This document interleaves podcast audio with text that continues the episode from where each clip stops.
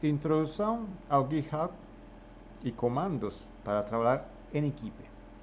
Olha, o GitHub como ferramenta representa uma ótima utilidade, uma, um ótimo sistema, tanto para versionar nosso código, ou seja, levar como uma história, construir a história de forma controlada e detalhada sobre as coisas feitas no código, e além disso, permite que várias pessoas trabalhem nessa documentação, nessa construção detalhada da história do código, do software.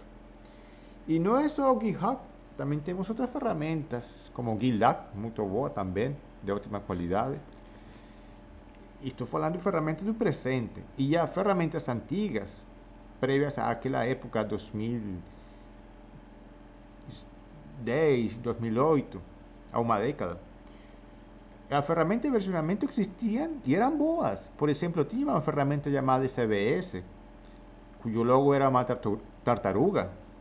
E era muito boa essa ferramenta. Mas o GitHub, sem dúvida, que chegou a, aproximadamente a uma década foi liberado para o público como ferramenta. E está baseado no Git, que foi a ferramenta criada por Linus Torvald, o criador do sistema operacional Linux.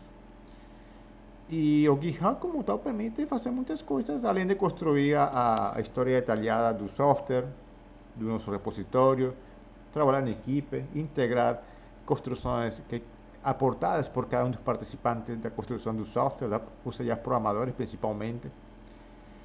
Agora permite aplicar as actions